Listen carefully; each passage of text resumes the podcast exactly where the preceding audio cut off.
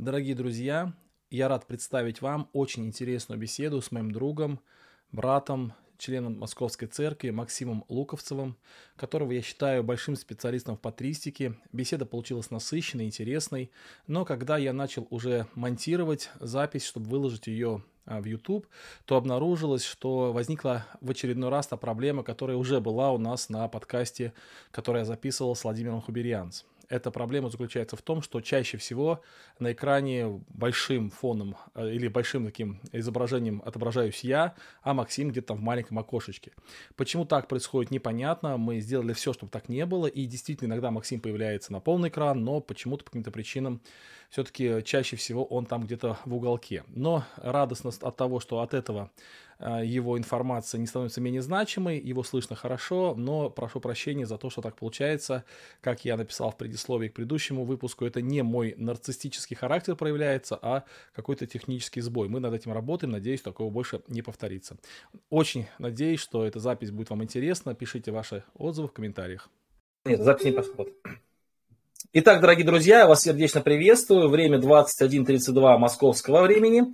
Значит, сегодня 26 декабря, и у нас в гостях Максим Луковцев. Это брат из Московской церкви. Я с ним давно знаком, и наша, можно сказать, дружба, она имеет основание в том, что он очень сильно любит патристику, любит отцов церкви, древних апологетов читать. Ну и я, когда тоже люблю читать, конечно, не могу сказать, что я настолько знаю хорошо, как он, но когда у меня есть какие-то вопросы, мы с ним с удовольствием обсуждаем. И вот мы решили с ним попробовать такой пилотный выпуск одного проекта. Если он пойдет хорошо, если все ну, пройдет нормально, то мы продолжим. Это обсуждение творений первых христиан, первых, может быть, трех-четырех веков. И сегодня мы хотели начать с обсуждения книги Тертулиана, которая называется «О прескрипции против еретиков». Но вначале, прежде чем мы поговорим о Тертулиане, прежде чем поговорим о книге, хотелось бы немножко поговорить о Максиме. Максим, а, пожалуйста, многие тебя не знают, это досадное недоразумение нужно исправить. Расскажи, пожалуйста, о себе. Как тебя зовут, я уже сказал. Скажи, сколько тебе лет. Немножко расскажи о своем пути к Богу, а, где ты являешься членом церкви и почему тебя интересует эта тема. Э, мне 35 лет, э, в 20 я пришел с мира к Богу, в 20 лет э, я стал слушать, ну как сказать, я пришел на работу, и на моей работе был мой начальник, и он был пресвитер церкви баптистской. Mm. Так вот Господь распорядил, распорядился в моей жизни, чтобы я вот попал именно туда, куда нужно. Э, я долго присматривался к этому человеку, долго мы с ним работали, и в итоге меня пригласили на богослужение, я пришел, э, ходил, наверное, целый год в церковь, осознавал, что это такое, и в итоге покаялся, принял крещение, и вот я уже вот вере до сегодня. Сегодня я член церкви Московской церкви в Царицыно, это э, наше вот братство МСЦ ЕХБ. А, я, в общем-то, рос, как и все, читал только Библию, слушал а, проповеди, э, но я заметил, что в последнее время, ну, лично по моим наблюдениям, э, тот баптизм, скажем, который был 15 лет назад, претерпел э, серьезные изменения. И я заметил еще такую тенденцию, что усилилась апологетика или такое, может быть, даже миссионерская деятельность православной церкви, по отношению к протестантам. И когда я услышал их э, доводы, мне они показались э, ну, достаточно серьезными на самом деле. Я увидел, как они действенны, действенны на очень многие души. И для меня вопрос веры это такой вопрос экзистенциальный, то есть кто я, кто я, кто я в, я в церкви ли, потому что именно так ставят вопрос православный, да, а в церкви ли вы? И и для меня, я тоже понял, что этот ответ надо искать э, там, где зарождалась церковь у ее истоков. Интересно, что мой пресвитер сказал так, что э, чем ближе к источнику, тем чище вода. И я подумал, вот, э, это интересно. И так начался мой путь. Я начал от одной книги к другой э, узнавать веру ранних христианских э, авторов. Угу. Интересно. Но я скажу, что, насколько мне известно, Максим прочитал все, что написали ранние авторы. ну, наверное, буквально до 4 века. Это так, Максим? Но сказать все, наверное, это слишком много. Все, что я нашел в письменном виде, я почти все прочитал. Э, то, что не нашел в письменном виде, я прослушал в аудиоформате. формате. И в электронном виде, э, ну, какими-то фрагментами, да, тех э, те, текстов, которые есть, те, которые не напечатаны. Но в целом это интересная библиотека. Хорошо, пару вопросов еще, Максим, скажи. Вот э, в нашей среде, в баптистской, наверное, не так много людей, которые ну, занимаются такой деятельностью, читать отцов церкви, читать ранних апологетов. Вот ты вообще э, находишь единомышленников, есть ли люди, которые тебя поддерживают, или наоборот, ты встречаешь какое-то осуждение э, в связи с своим таким интересным занятием? Да, вопрос очень хороший. У меня есть э, несколько единомышленников, конечно, большинство и поначалу на меня смотрели с прищуром и с подозрением, чем занимается, увлекается этот человек. Вот. Но со временем, когда я вижу, что люди понимают смыслы вопросов, задаваемые нам или для нас, или когда мы пытаемся ответить на чужие вопросы, и, в общем-то, тех, кого интересует точно так же вопросы вероучения, богословия, философия, традиции – то, ну, в общем-то, ко мне уже привыкли. Да. Хорошо, ну тогда... Ко мне привыкли, да. Хорошо. Ну тогда еще один вопрос, прежде чем мы перейдем к самому предмету. Скажи, вот ты вначале сказал такую мысль, что э, когда ты слышал аргументы православных, они показались тебе очень убедительными. И это было причиной твоего внимания к ранним трудам ранних э, апологетов, мужей апостольских, вот, отцов церкви.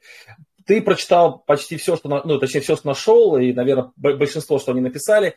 Скажи, после того, как ты прочитал, какое у тебя создалось впечатление? Укрепился ты в своей вере, или ты все-таки э, пересмотрел какие-то взгляды? Вот какое у тебя произошло перемены в твоей жизни после того, как ты ознакомился с этими трудами? Я должен сказать, что поначалу, когда я взялся читать и ну, проверять, а подлинно ли это так, вот как говорят, и когда я взялся читать труды ранних авторов, честно говоря, это был большой страх. Потому что я понимал, что я стал когнитивно или мысленно открыт к новой информации, критической информации по отношению к самому себе. И это был э, такой страх, как э, следование по льду. Э, к чему, что я узнаю, что я увижу. И старался, конечно же, смотреть непредвзято, насколько это возможно, и я читал и специальные книги по этому поводу, какие-то авторские произведения, и понял, что э, со временем у меня выработался, ну, какой-то такой, да, свой иммунитет и внутренний стержень, за который я очень даже благодарен тем людям, которые поставили под вопрос вообще мою веру. Mm-hmm. Мою церковь, веру и э, то упование, которое я имею. Э, поначалу это был такой серьезный страх, но теперь это такое серьезное убеждение. То есть можешь ли ты сказать, что ты можешь быть честным человеком, при этом быть баптистом, прочитав а, ну, мы, я поясню вопрос. Дело в том, что иногда говорят, что если баптист будет честным, то он а, должен стать православным, потому что он должен признать, что в ранней церкви все-таки были практики, которые противоречат современным баптистским практикам. И вот а, у меня вопрос к тебе. Можешь ли ты, прочитав всех этих отцов, а, сказать, что да, я вот укрепился, я честный человек, и при этом я вот остаюсь в баптистской церкви? Да, я так могу утверждать. Э, я хочу сделать такую небольшую ремарку, что когда мы говорим отцы церкви, э, не совсем верно понимать под этим да. словом всех, потому что отцы церкви это определенный статус. И в, большой, в больш, большей степени как бы православие уходит в четвертый век. Вот действительно к отцам, такие как Григорий Богослов, Григорий Низкий и так далее. Но раннехристианские мыслители для меня это в первую очередь свидетели они описывают то, как они верили, почему они верили, откуда они эту веру взяли. И они писали э, как бы апологетические труды для светских людей. И вот в этих трудах они объясняли свою веру, э, почему и на чем она основана. И я заметил, что э, первые три века, да, так называемое доникейское богословие, оно было, в общем-то, баптистским. Mm-hmm. Наше вероучение очень схоже с со взглядами ранних христианских мыслителей.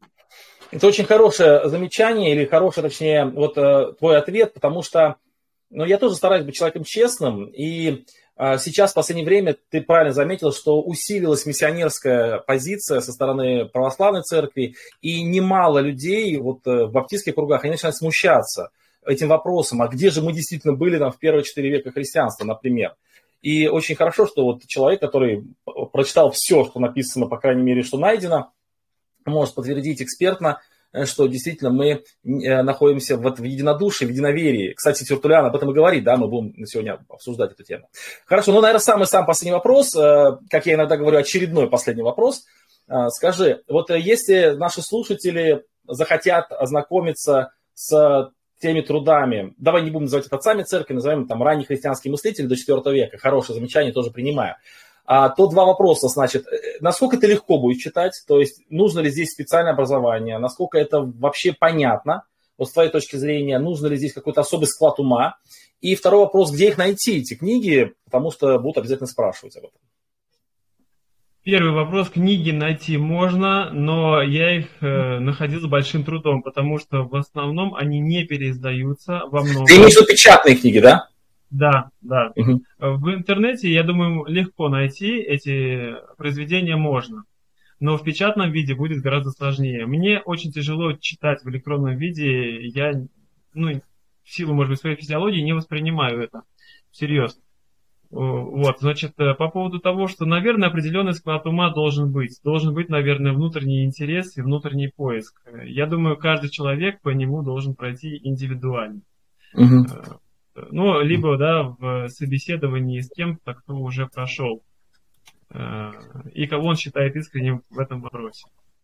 Ну, надеюсь, что наши с тобой передачи, вот эти вот наши с тобой записанные передачи, не помогут тем людям, которые, может быть, захотят начать этот путь, а вот они пойдут, помогут пройти. Кстати, я вначале не сказал, я прошу прощения, про регламент нашего общения, но я думаю, что мы часа полтора пообщаемся, и а последняя часть нашего общения, она будет э, посвящена нашим слушателям, то есть можно будет поднять руку, задать вопрос, или можно параллельно, пока идет у нас общение, записать вопрос у меня в телеграм-канале, вот, напишите, мы его озвучим потом. Пока вот первое время у нас не будет возможности, чтобы вы говорили, мы поговорим больше с Максимом.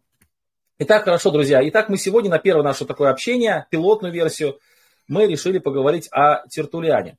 А, вот, Максим, кто это, что это за человек? Можешь немножко о нем рассказать? Почему да. о нем мы стали говорить? Э, Тертулиан, я думаю, это имя на слуху у большинства христиан. Есть какие-то знаменитые фразы, которые принадлежат ему. Ну, к примеру, э, семя церкви – это кровь мучеников, угу. или ибо абсурдно, Э, или душа каждого человека по природе христианка. Э, вот такие приписываются ему выражения, и действительно он э, такие вещи говорил. Почему Тертулиан? Потому что он написал большое количество трактатов и по морали, и по этике, и по богословию, и по защите христианского вероучения против ереси, против других групп, претендующих на то, что они истинная церковь Христа. Ну, можно согласиться с Адольфом фон Гарнаком, это известный историк, который написал историю догматов. Он такую фразу написал, что Тертулиан фактически, фактически обосновал латинское церковное учение и церковный язык. Да, да. Он был э, в силу своей профессии юрист, и угу. он пишет, как о нем пишет потом Викентий Лиринский, э, он говорит, что сколько слов, столько и смыслов что ни слово, то победа. И кто не хочет э, добровольно принимать его утверждение, того он приневоливает к нему своей риторикой. То есть он действительно написал очень большие, обширные трактаты с очень четким логическим объяснением любой своей мысли. Ну да, он еще говорят, ну он же был с Карфагена, да, то есть это Африка, и говорят, что это была родина риторов, то есть известных очень э, людей, ну, людей, которые были известны своим вот способом образного описания, такой логики, и он был действительно юристом. Ну и можно сказать, что Тертулиан был в свое время один из самых, ну, наверное, ярких, заметных э, таких апологетов христианства. В нашей личной переписке э, я Максима спросил, можно ли назвать э, Тертуллиана Клайвом Льюиса 20 века, ну, как бы, Тертуллиан там 2 века, это Клайв Льюис 20 века сравнить. И почему я такой вопрос задал? Потому что, ну, где-то я читал такую мысль о том, что как вот Клайв Льюис, наверное, пропагандировал христианство в 20 веке, наверное, вот такого голоса, такой мощный голос во втором веке имел Тертуллиан. Вот. Не знаю, насколько, конечно, это сравнение, оно релевантно, насколько оно уместно, но вот такое сравнение есть. Вот. Ну, есть ну хорошо, давай. А? Да, да. Но вообще он был такой очень э, такой, э, как сказать, ригористических э, настроений. Льюис такой больше интеллектуал, а Тертулиан тоже интеллектуал, но с такой очень горячей кровью африканской. Угу, угу. Ну, наверное, в какой-то мере это привело его в монтанизм, да, наверное, потом. Может быть, может быть, хотя интересно, я сегодня готовился и уже где-то нашел сведения, что некоторые э, говорят, что этого не могло быть, потому что его учеником был э, Киприан Карфагенский который, да. Э, который очень для него важна была причастность к церкви, и если бы Тертулян отпал, то как он мог бы называть его своим учителем? Но есть сведения, что Тертулян потом и ушел из монтанистов, поэтому может быть. Ну да, то есть э, для слушателей поясню, что в то время была такая ересь известная, которая называлась монтанизм, и есть сведения, достаточно распространенное такое мнение, что э, Тертулиан, он где-то в средние года своей жизни ушел в монтанисты. Вот. Это такое общепринятая, общепринятая точка зрения, но есть и серьезные возражения против этой точки зрения. Но одно из возражений сейчас озвучил Максим, который сказал, что Киприан, Киприан Э, святой Кирпиан, известный, да, который очень-очень отстаивал позицию церковного такого единства, что ли, вот, он считал Тертуляна своим учи- э, учителем. Ну хорошо, давай перейдем к следующей нашей, э, точнее уже к основной нашей теме. Это тема самого произведения. Расскажи немножко, пожалуйста, о самом произведении, что это за книга, почему такое странное название, прескрипция против еретиков, и в каком контексте она была написана, почему она написана, какие ее основные цели. Э, ну, сложно, да, перевести это слово на русский язык. Это латинское слово, оно изначально, э, оно буквально означает предписание. Я слышал предписание против еретиков или об отводе дела против еретиков. В общем, такой юридический термин, который показывает, что у еретиков нет права на претендовать на то, чтобы быть э, церковью апостольской. И он, значит, э, лишает их этого права и приводит свои аргументы, почему, он, почему они этого права иметь не могут. Угу. То есть можно сказать, что основная тема этого документа – это обоснование истинности веры, которая, которая, той церкви, которую принадлежал Тертулиан, и а, как бы объяснение, почему еретики не могут называться истинной церковью, да? Да. Это, кстати, очень актуальная тема сейчас, потому что подобные споры ведутся между разными конфессиями. И я, конечно, эту, это произведение читал несколько раз, но вот буквально готовясь тоже к этому, к этому нашему эфиру, я перечитал его, ознакомился. Вот, э, но давай, прежде чем мы пойдем, тут такой вопрос возник. Э, меня спрашивают, э, ну, некоторые в нашем канале пишут, что нет звука трансляции. Давайте мы сделаем так. Александр, Можешь ты у меня в канале записать опрос, вот опрос такой, есть звук, нет звука, насколько хороший звук, пусть люди поотвечают, потому что так трудно будет судить. Ну, а мы пока продолжим. В любом случае запись идет. Если что, потом я эту запись выложу, и кого нет звука, смогут послушать попозже. Итак, э, Тертулиан, он достаточно красочно описывает, и вначале, насколько я помню, он начинает свой как бы сказать, повествование с того, что в принципе написывают, что ереси существуют, что у них есть определенная сила, что это такая данность, которая, против которой мы не можем возражать. И потом он начинает обосновывать, э, как отличить ересь и истину. И вот что бы ты по этому поводу мог сказать? Какая у него логика рассуждений? Значит, как ты уже сказал, он вначале говорит, что само Писание предупреждает о том, что ереси будут, что они имеют силу, погубить человека, и что э, э, и, и самое главное, что он говорит, что расписание предсказало о том, что ереси будет, и в качестве аргумента истинности он именно ставит тот, тот факт, что само Писание, полученное от апостолов, оно первично, и оно предупреждает о том, что будут ереси. Поэтому он говорит, можно было бы удивиться, если бы их не было. И он э, начинает в качестве довода того, что Писание и апостольское учение первично. Истина первич, э, первичнее, чем ложь, чем искажение ее. Вот как бы он закладывает первый фундамент такой. Давай немножко к этому вопросу чуть попозже вернемся, это очень интересный вопрос. А я хотел бы сначала поговорить вообще. Вот скажи, вот я читал, где-то, не помню, читал эту мысль у кого-то, по-моему, даже у Шафа, что в первые вот века христианства вот вопросы истинности веры были настолько для людей важны, что даже кухарки на рынках разговаривали о каких-то вопросах там христо, э, христоцентричности или христологии там и так далее, и так далее. И вот, э, вот Тертулян говорит о ереси и об истинности учения. Не кажется ли тебе, что в наше время, как будто бы, вот, ну, по крайней мере, в кругу э, нашего, нашего христианства, эти вопросы не настолько важны? Больше важны вопросы практики, вопросы, может быть, каких-то традиций, устоев. Но вопрос истинности или не истинности самого учения не так сильно касаются людей. Вот ты замечаешь такую тенденцию? Я замечаю такую тенденцию, и мне кажется, что вот наш протестантизм, неопротестантизм, как его называют э, ученые, да, вне нас, э, нам ставит такой вопрос – вопрос, который зреет все больше и больше, э, об истинности учения. Вот, и ставят вопрос о ереси. И мне кажется, мы стоим на каком-то таком переломном моменте. Либо мы э, как-то начнем вникать в этот вопрос глубже. Э, в общем, интересно, каким путем мы пойдем дальше в ближайшие десятилетия. Угу. Ну вот основываясь на трудах Тертулиана, других источников, вот почему это так важно? Почему и знаешь, я иногда, иногда такой пример привожу, как однажды ехал в машине, и ехал с одним пресвитером за рулем, ну, за рулем был, я рядом ехал, а сзади сидели два молодых брата с его церкви. И э, они между собой спорили, когда Христос стал человеком. Один отстаивал, что Христос стал человеком после крещения, а второй стал, отстаивал, что Христос стал человеком после э, того, как его в храм принесли, вот там имя назначили и все остальное. Вот они спорили. Потом через какое-то время они спрашивают меня, я говорю, что вы оба еретики, вас оба надо отлучить, потому что Христос э, изначально ну, был Богом всегда.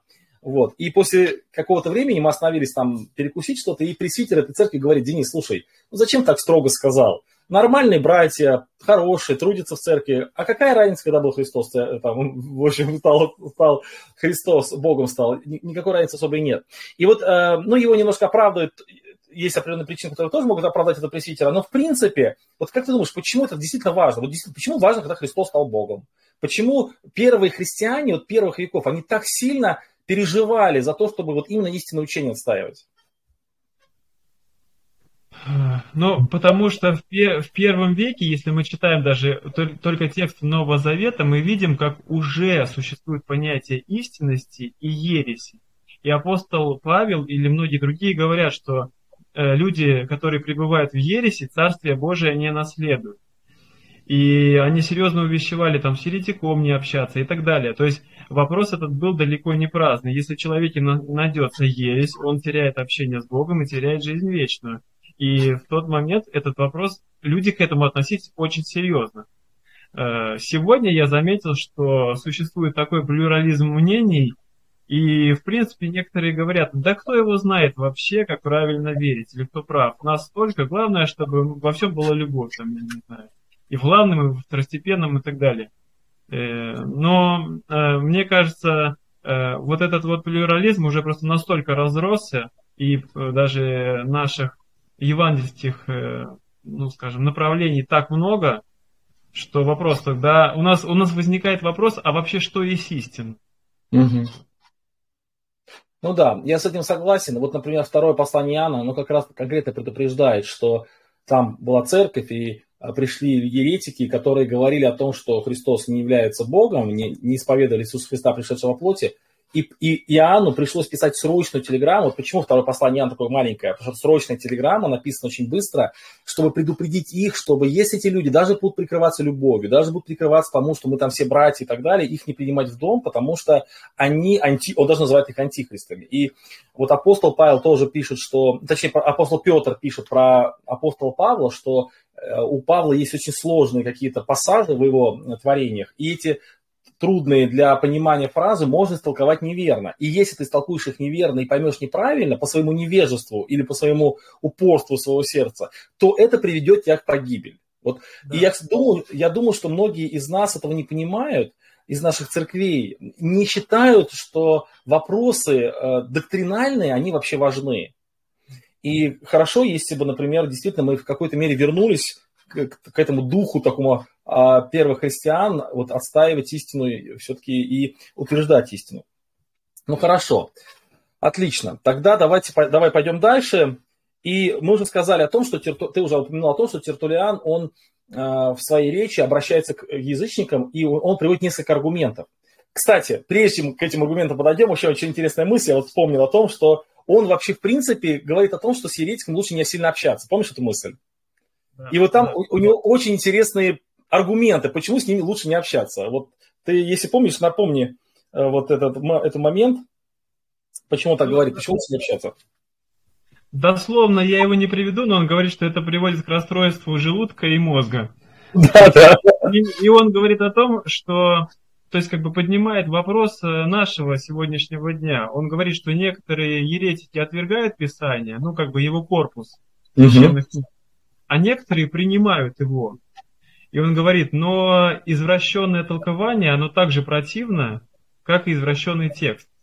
И вот он говорит, что есть некоторые еретики, которые, они могут настолько состязаться с нами в толковании одного и того же слова, что мы можем э, не достигнуть ни, никакого результата. И более он говорит, что и другие, которые послушают, они могут даже разочароваться в этом и подумать, что у еретиков э, есть сила. В их словах, в их доводах есть сила. И поэтому он говорит, что дискутировать, э, как бы делать писание ареной, это не вариант, это не наш метод.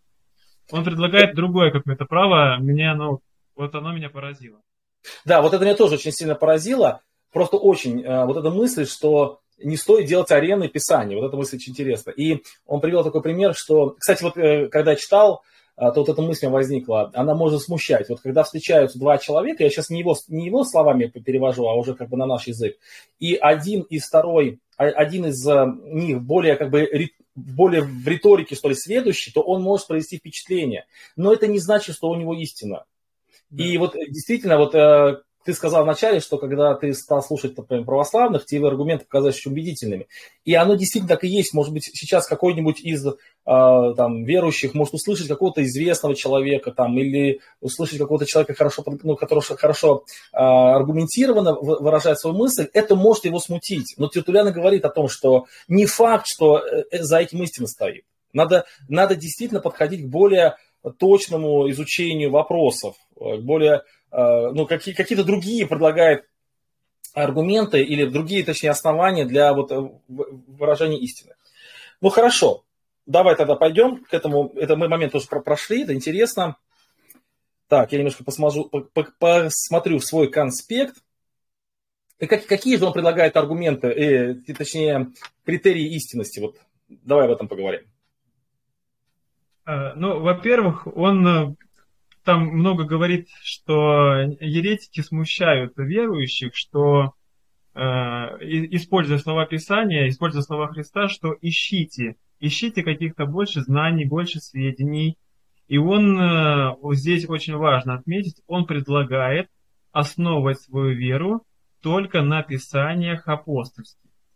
И он говорит, что вот есть до, э, до нас дошедшие Писания апостолов, и оно открыто всем, оно есть во всех церквях, оно схожее, оно достоверное, и нам ничего более искать не надо. Э, то есть, э, потому что у гностиков э, была другая идея, которой они говорили, что нет-нет, есть какие-то тайные знания, и знания эти, может быть, даже от самих апостолов, которые просто не, не всем говорили. И вот эта мысль, она действительно очень сегодня в некоторых конфессиях, э, вот в исторических церквях, она очень сильно сквозит. Угу. Что есть какое-то церковное предание, которое имеет такой же авторитет или даже больше, чем священное писание. Да, это очень важно подчеркнуть, что Тулиан прям разбирает конкретно этот вопрос. Он приводит пример, что, во-первых, Иисус Христос изложил полноту учения, и апостолы знали полноту учения. И он даже в своей вот такой велеречивой манере, он говорит, давайте, неужели мы представим, что апостол Петр чего-то не знал? Он говорит, есть два варианта. Либо он не все знал, либо он все знал, но не все сказал или не все записал. И э, вот вот это, э, как ты упомянул гностиков, возможно, наши слушатели не все знают, гностицизм – это учение, вот оно, оно даже в своем названии гнозис, имея слово знание, оно как раз и э, рассчитано на тайное знание, то есть вот какое-то устное предание, которое знают только посвященные люди, вот эти психики, ну, там у них есть, э, правильно сказал, подожди, нет, там есть у них, э, ну, они делили на плоских, душевных и духовных. Психики и эти... Да, остальные как... пневматики, пневматики. Да, пневматики, пневматики и психики, да. Психики, особенно душа, вот они способны воспринимать вот это тайное знание, а пневматики нет. Вот, ну, к чему я говорю, что... Наоборот, пневматики способны, психики... Пневматики способны, психики нет, да-да-да, психи душа, пневматика дух, да, все правильно, прошу прощения. Так вот, а, он как раз упирает на то, что когда Павел говорит о предании, вот хорошо, что вы держите предание, он говорил о том предании, которое было в его время записано уже в Новом Завете. Ни о каких тайных преданиях, никаких тайных знаниях, которые передаются только посвященным людям, а, вообще не идет речи. И это и есть основа церкви. Вот это знание, или точнее э, информация, открытая Богом через Священное Писание. Вот так, я хотел, да? бы одну, хотел бы одну мысль подчеркнуть, что во времена апостолов и э, следующих их учеников не было так называемого канона, той Библии, которую мы держим сейчас. И священным, под священным писанием под, подразумевались ветхозаветные тексты пророков и писаний. А писания апостольские, это, как понималось, это учение или предание апостолов. То есть учение, которое они передали от самого Христа, Христос от Бога. И это тоже он выстраивает вот эту цепочку. Вот она, предание, передача веры. Веры, однажды переданной святым. То есть Христос Бог, Христос апостолы.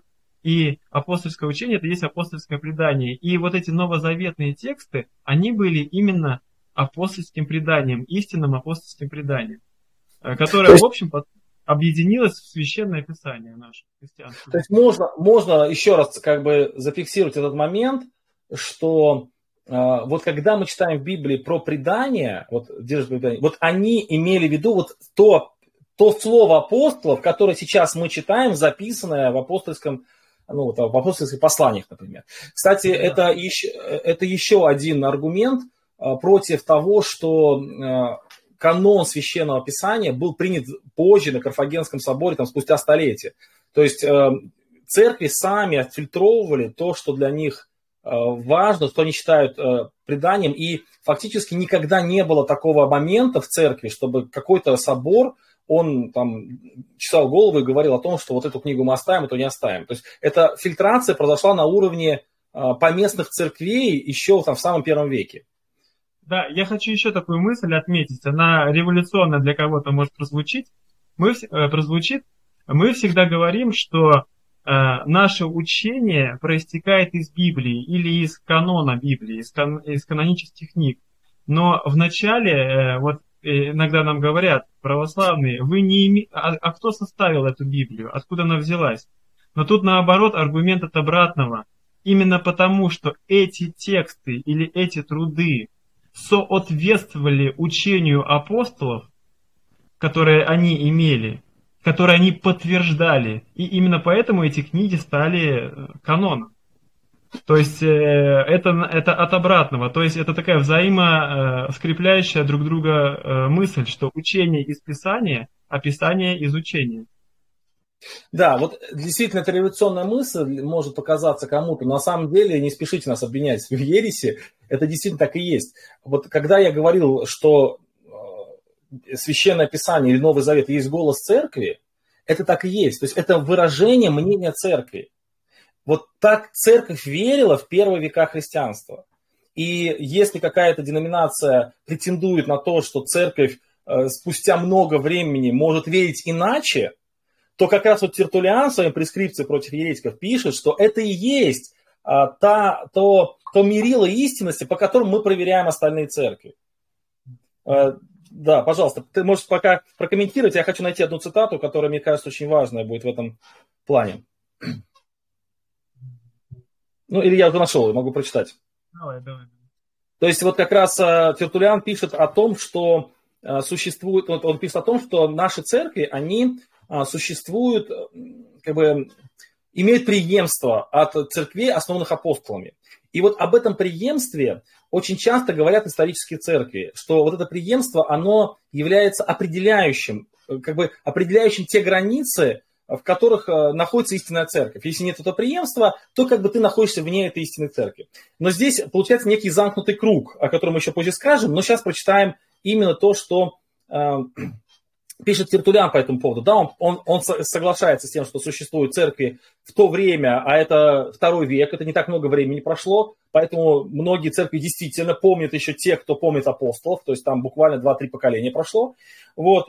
И он пишет, да, такие церкви существуют, и он предлагает еретическим церквам, или еретическим, точнее, а, каким-то организациям а, показать, вот, а к какому они принадлежат вот, вот э, этому преемству. Но потом пишет, впрочем, даже если бы они это и измыслили, то есть даже если бы они показали вот эту череду своих а, рукоположных епископов, пресвитеров, то немало бы не продвинуться, то есть немало бы не, не, как бы не заслужили, что ли, как бы, уважения, потому что учение их будучи сопоставляемо с апостольским, самим различием и противоположностью своей покажет, что создано оно вовсе не апостолом или мужем апостольским.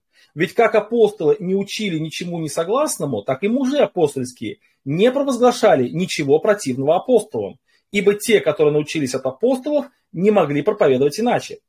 И дальше. По такому же образцу будут судить и о тех церквах, которые хоть и не выставляют своими основателями никого из апостолов или мужей апостольских, ибо возникли много позже и постоянно возникают и сейчас, но единодушны в одной вере и потому считаются не менее апостольскими вследствие единокровности учения. И здесь мы можем сделать два вывода э, очень важных. Первый вывод, что, во-первых, во времена Тертуляна уже появлялось много церквей, которые не могли связать себя ни с одной исторической церковью. Yeah. Второй, даже три вывода. Второй вывод, что церкви, существующие от апостолов, они не отмежевывались от этих церквей, а они их вводили в круг своего общения. И третье, критерием вот этого вхождения в круг общения было именно единокровность учения с апостолами. И вот Тертулиан в своей вот этой книге много-много раз это повторяет, что самое главное – это согласие с учением апостолов. Хочется вот еще раз, да, немножко, да, заострить вот на этом, те, э, на этом месте. Еще раз, вот а, он предлагает два критерия, по которым маломальски или вообще э, имеет смысл судить о той или иной церкви.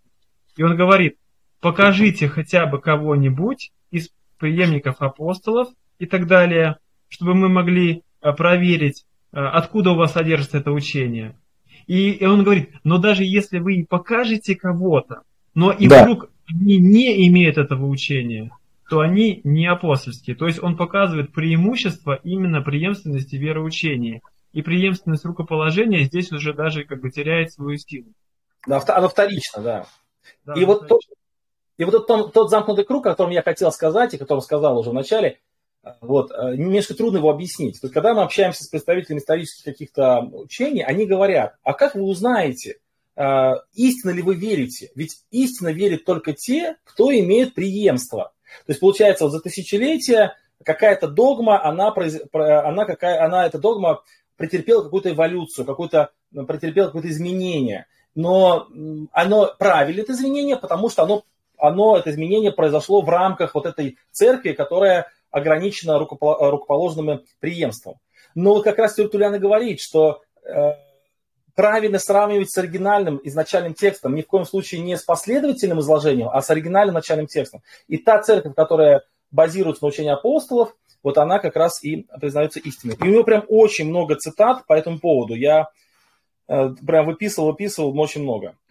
Хорошо. Можно я еще одно, можно я еще один э, конечно, конечно. скажу?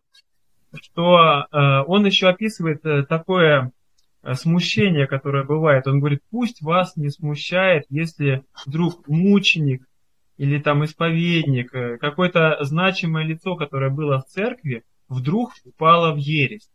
В ересь.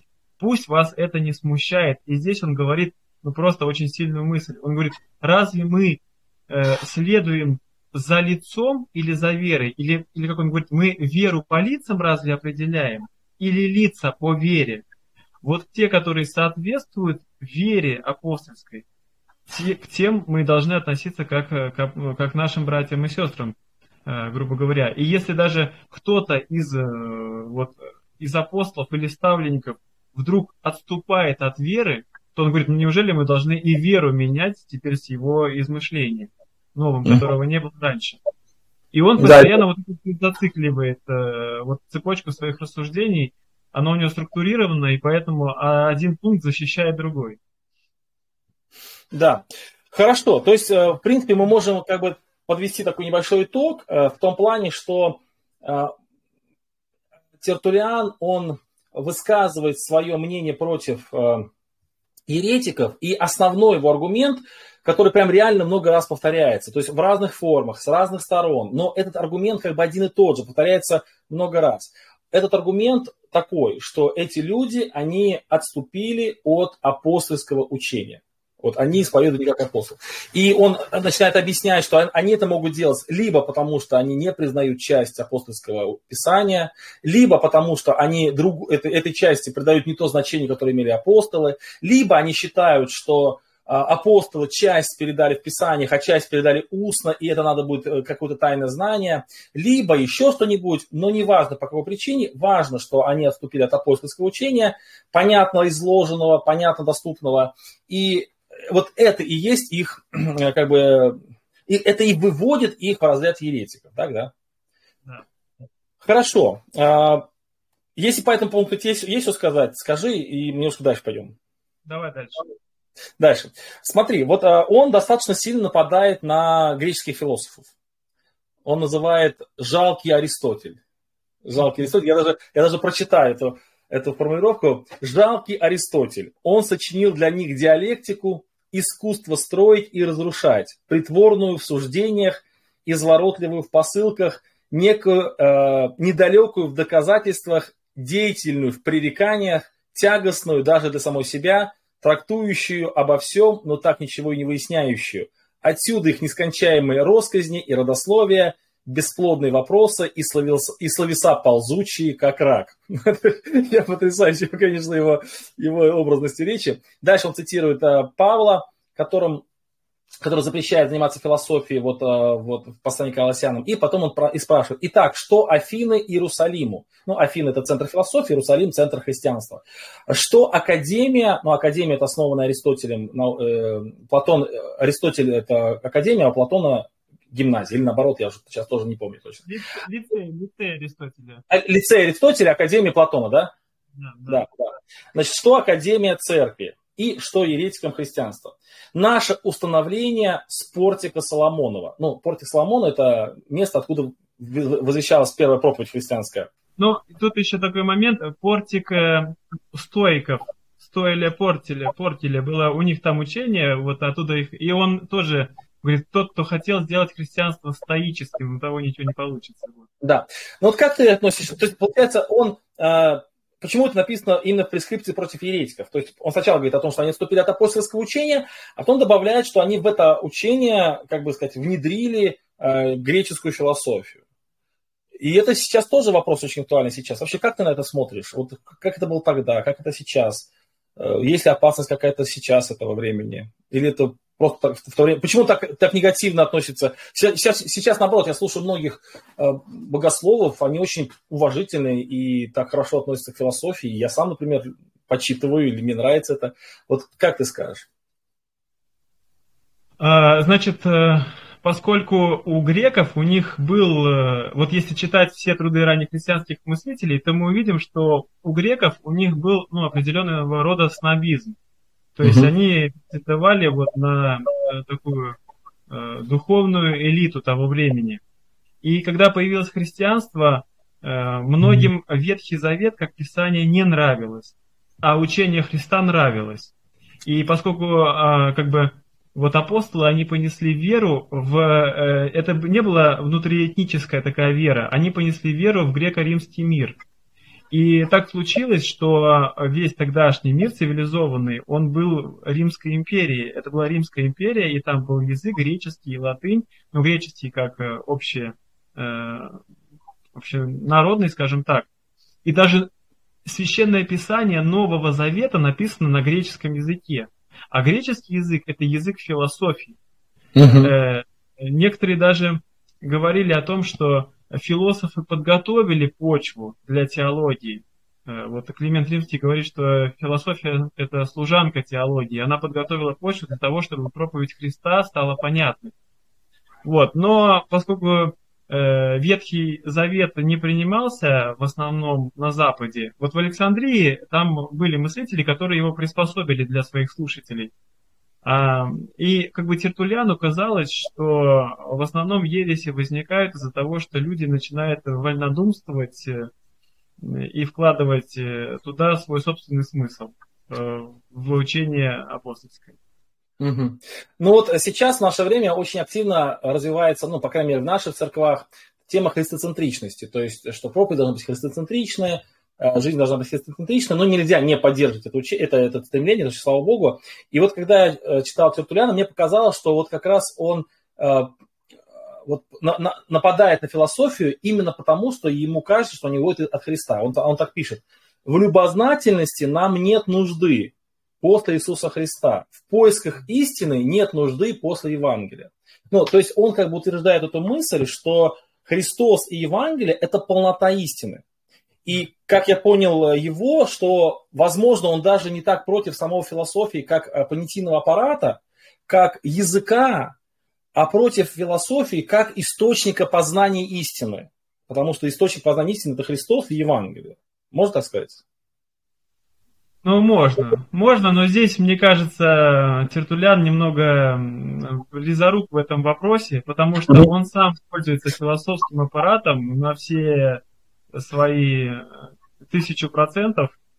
И в некоторых своих трудах он э, даже хвалит философию, особенно философию стоиков, он называет Сенеку нашим, или да, дядей христианства и так далее. То есть э, тут немножко есть, ну, мне кажется, диссонанс, потому что на самом деле философия это умение мыслить, и очень точно мыслить, и умение различать. И э, в христианстве это очень нужно. Умение очень точно мыслить, умение различать понятия, подпонятия и так далее. И здесь он просто как бы нападает, мне кажется, на тех, которые хотят э, вот как бы примирить э, там, не знаю, философию Платона с христианством, философию Аристотеля, или вот, ну, сделать какой-то гибрид. Я вижу, что гностики, вот, они делали какой-то гибрид. И чтобы гибрид более-менее складно выглядел, им приходилось исключать из писания некоторые ну, оригинальные понятия, которые там находятся.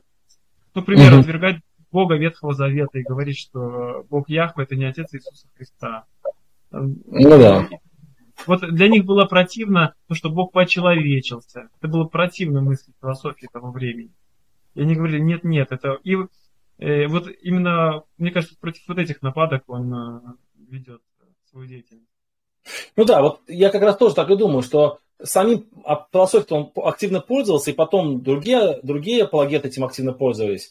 Он все-таки, наверное, нападал на именно философию, именно когда вот она претендовала на какой-то, ну, вместо Христа, так скажем. Да? Вот он цитирует Павла, что кто увлек нас философией не по Христу. Кстати, вот интересно, что вот он э, настолько сильно вообще как бы Христа возвеличивает, что когда он затрагивает вопрос и иудейства в том числе, он говорит, что эти люди... Кстати, вот вообще потрясающая мысль, я когда давно читал, на нее обратил внимание, потом про нее забыл. И вот когда недавно совсем перечитывал, я вспомнил об этой мысли, когда он говорит, что Христос говорит, ищите, найдете, стучите, отволят, то он, получается, Христос а, обращается к иудеям того времени и а, говорит о том, чтобы они читали Ветхий Завет, чтобы они искали и стучали. Что же они там должны найти? А они там должны найти Христа. И он даже пишет, что э, пусть задумается тот, кто всегда стучит. Почему, никто, почему ему никто не отворяет? Потому что он стучит туда, где никого нет. Вот. Имея в виду, что если ты стучишь э, в Ветхий Завет и читаешь Ветхий Завет, э, нет смысла найти там Христа, то тебе никто не откроет. Вот. И там никого нет. Да, да. Кстати, недавно мы были в Тамбове, и Саша Рыжов, по-моему, процитировал Сперджина. Я так, мне так было смешно, вот очень, очень веселая фраза Сперджина, и она очень так хорошо э, сочетается с этой фразой Тертуляна, когда Сперджин пишет, что некоторые проповеди я слушаю, и проповедник читает текст, и я, и я вспоминаю, э, слушая проповедь этого брата, вспоминаю такие слова «унесли Господа и не знаю, куда положили его». То есть из этой проповеди унесли Христа.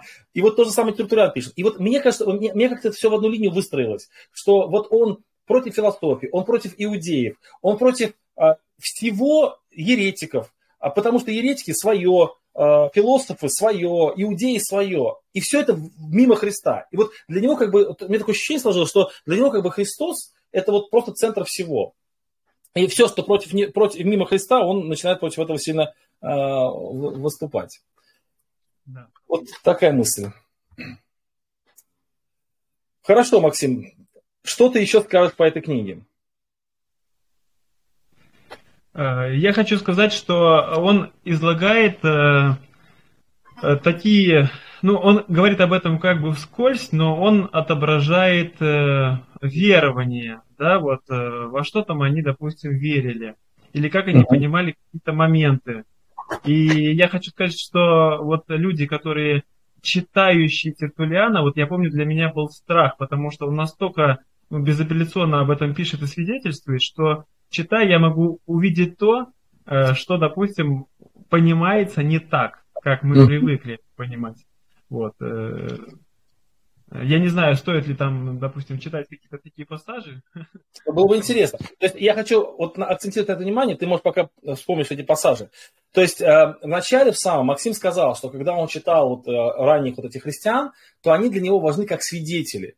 И получается, в книге Тертулиана есть и некие измышления, то есть его мысли, его идеи, его апологетика. И помимо этого есть его свидетельство. А иногда это свидетельство в проброс, иногда такое вскользь. Но для нас оно важно, потому что оно рассказывает о реальности того времени. Человек, который жил во втором веке, то есть не так далеко от апостолов. И вот эти свидетельства тоже очень интересные. Вот я бы, мне было бы очень интересно, если ты, ты привел какие-то примеры. А, так, ну сейчас это долго искать, но в общем у него есть, например, такая мысль, что он говорит, вот э, ересь Э, он говорит, вот когда церковь будет гонима антихристом, то она будет рождать исповедников, он говорит. Но, а вот ереси чем опасно, что она, допустим, рождает только отступников.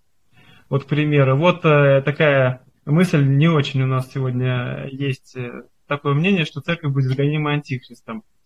И, или или, к примеру, он говорит еще тем, что... Подожди, подожди, знаешь, это, Максим, да. надо просто пояснить. Вот я-то понял, но ты поясни. То есть, как бы здесь говорится о том, что э, в то время вполне естественно было думать, что церковь достигнет времени Антихриста, да? Вот, это, вот эта мысль. Она, и она, будет... она, она его достигнет, и она будет проходить это время. Да-да-да. Угу. Это интересно, очень интересно, да. То есть, как бы вот свидетельство понимания того времени, да, той или иной доктрины. Ну, относительно эсхатологии, например. Э, или вот он, к примеру... Э, а я, я, я, я, кстати, нашел эту цитату. Да, прочитай. Я, я прочитал, нашел цитату. Сейчас, секундочку. Так. А, ныне ереси не меньше терзают церковь превратностью учений, чем когда антихрист будет преследовать ее жестокостью гонений. Вот эта мысль, да? Но гонение создает и мучеников, а ересь только отступников. Да. Да, ну да, интересно, да. Я, кстати, я, если тоже подчеркнул, даже э, в своей этой сделал такую пометочку эсхатология, то есть как бы это касательно интересных мыслей. Угу. Или, или еще, например, говорит, что учение апостольское э, или понимание, вот когда человек слышит слово, проповедь или читает, оно имеет возрождающую силу э, для человека, для души человека. Он говорит, а эти же, ну то есть еретики, они не могут э, ни возрождать, ни воскрешать. Он говорит, но зато они имеют губи, они умеют губить э, душу. То есть вот здесь как бы тоже такое прослеживается доктрина о том, что человек, впавший в ересь, может и потерять спасение. Сегодня есть направление христиан, которые, допустим, это отрицают. Да, и я тоже не могу сейчас это быстро найти, но, по-моему, там же эта мысль еще того, что, получается, еретически могут погубить душу, а возрождает слово, вот эта мысль, да? Да. Вот проповедь апостола возрождает. То есть это все-таки тоже ну, близко к нашему пониманию, что все-таки возрождение от, от слова, да. Угу. То есть интересно, да, то есть второй век, а в принципе понимание такие баптистские, так скажем. Хорошо. Да, да, да. Угу.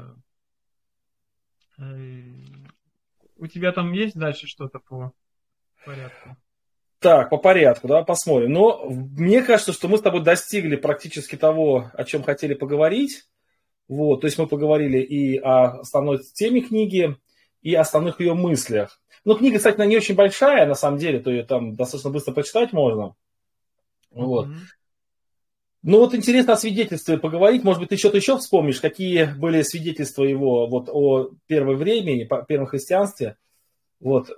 Я только вспоминаю его свидетельство о таинствах, то есть как он говорит о таинствах, как о чем-то очень важно, потому что, знаешь, интересно, сейчас я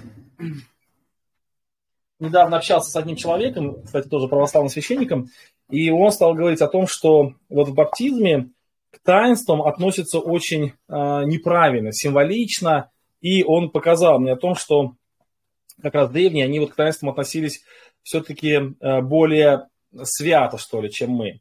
А я ему, и вот это, это мысль тоже может кого-то смущать, потому что Тертулян тоже описывает таинство именно как таинство, то есть как то, что, ну, как некая святыня. Но здесь хотелось бы пояснить такой момент. Вот я достал книгу э, Кевина Диянга, называется «Дыра в нашей святости». Это, ну, протестант из протестантов, так назовем. И он как раз пишет вот именно то, что э, соединение, э, давайте я прочитаю вам, чтобы просто это для тех, ну, это не связано с Тертуляном, но потом свяжу с Тертуляном. Он пишет э, в главе номер 9, это «Пребывайте и слушайте», он пишет, что общение со Христом через участие в вечере Господней. И дальше он пишет, что, возможно, некоторые из вас будут удивлены и даже обеспокоены тем, что в этот список я также включил вечер в Господню. Но что тут странного? В конце концов, разве мы не называем это таинством причастия, а значит общение со Христом? И дальше он пишет, вечер Господня не только видимое напоминание Евангелия, но еще и духовная трапеза, на котором Христос присутствует и как хозяин, и как пища. Его присутствие не физическое, однако реальное – во время вечери мы радуемся не отсутствующему Христу, а наслаждаемся общением с живым Христом. Нигде Бог не бывает настолько близок к человеку, как в Иисусе Христе. И нигде Христос не является нам так близко, как в этом священном действии. Это Кевин Диянг. И вот э, мне кажется, что вот современные исторические церкви, они уж, католичество дальше, православие меньше, они в этом вопросе ушли э, в ту область, которая Библия нам как бы сказать, не разрешают уходить. Они стали детализировать, как, как же это происходит. А крайний протестантизм ушел в другую сторону, говоря о том, что там вообще ничего не происходит. Так вот, э, мне кажется, что наша позиция, вот, ну, по крайней мере, русского баптизма и вот Янга, она очень совпадает с позицией Тертулиана, что да, это действительно таинство, но мы не знаем, э, как это все происходит. То есть мы относимся к этому как к святыне, но мы не детализируем этот вопрос. Вот что ты скажешь по этому поводу? Ну, к примеру, в другом труде, да, в пяти книгах против Маркиона, он а, называет хлеб э, и вино образами и знаками. Он говорит, что хлеб обозначает тело, к примеру говоря. И он даже приводит э, такую мысль, если бы э, тело э, могло, если бы хлеб мог становиться телом, он говорит, ну, распяли бы и хлеб на кресте. Э, ну, такие вот, меня такая интересная витиеватая мысль найти ее, там потом, допустим, прочитать. И да. э, тут же хочется отметить вот его вот, вот как бы именно его пафос на том, что в самом Писании изложено все, что нужно. Это первое. И второе, и ничего дополнительного или где-то искать не нужно. И я бы хотел отметить вот этот момент, который потом вот как раз таки у отцов церкви уже очень ярко заблистал. Э, вот, к примеру, да, прочитаю Тертуляна из 25 параграфа. Он говорит, Однако, как мы сказали, это равное безумие, с одной стороны, признавать, что апостолы все знали и, и не проповедовали ничего согласного между собою, и с другой стороны, настаивать, что они не всем все открывали. Ибо одно деяние открывали открыто всем, а другое тайно немногим. Ведь и, ведь и Павел воспользуется этим словом, обращаясь к Тимофею. «О, Тимофей, храни преданное тебе». И он говорит, и вот некоторые думают, что якобы это какое-то тайное знание. И в трудах ранних мыслителей, еще, допустим, у Иринея, эти же мысли сильно, сильно содержатся, что никакого тайного знания нету. И вообще эти люди, вот как раз таки они апологеты, они писали против тех людей, которые претендовали, что есть какой-то другой источник богословия, помимо священного, да, да. Да, священного писания. И вот, э, коль мы и апологетикой немного занимаемся, вот я хотел бы привести для примера, чтобы не быть голословным. Вот, э, например, э, катехизис Филарета, вот э, есть такой, и здесь э, э, у кого есть такое вот издание, на десятой странице есть такой момент, э, где объясняется, что для чего и сейчас нужно предание. И вот здесь он пишет о том, что Василий Великий говорит следующее. Из соблюденных в церкви догматов и проповеданий некоторые мы имеем от письменного наставления, а некоторые приняли от апостольского предания по преемству в тайне. Э, те и другие имеют одну и ту же силу для благочестия, и всему не станет противоречить никто, хотя мало сведущий в установлениях церковных. Ибо если отважимся отвергать неписанные обычаи, как будто невеликую важность имеющие, то непременно повредим Евангелию. И вот он, например, приводит, и он приводит примеры, которые не описаны в Священном Писании. Например, прежде всего о первом самом общем, чтобы уповающие во имя Господа нашего Иисуса Христа знаменовались образом Христа. То есть сделали знамение Христа. И он говорит, кто учил Писанием? То есть вопрос такой, нету такого, э, как бы такой вопрос и ответ, нету такого в Писании. К Востоку обращаться в молитве. Какое Писание нас научило? То есть нету такого в Писании. Слова призывания в приложении хлеба Евхаристии, чаши благословения. Кто из святых оставил нам письменно? Ну, ответ никто, да? Ибо мы не довольствуемся теми словами, которые апостол и Евангелие упоминают, но и прежде их и после произносим и другие, как имеющие великую силу для таинства, приняв онные от неписанного учения. И он объясняет это, по, как, э, по какому также Писанию благословляем воду крещения и елей помазания, и жизнь самого крещаемого, не по умолченному ли тайному преданию. Что еще?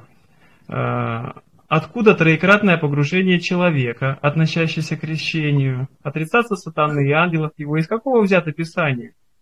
Не из всего ли э, необнародоваемого и неизрекаемого учения, которое отцы наши сохранили в недоступному любопытству и выведанному молчании, быв основательно наученным молчанием охранять святыню таинств.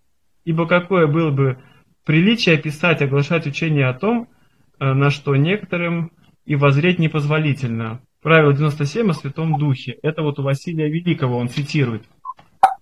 То есть вот эта вот эта мысль, что есть некое тайное знание, которое доступно не всем.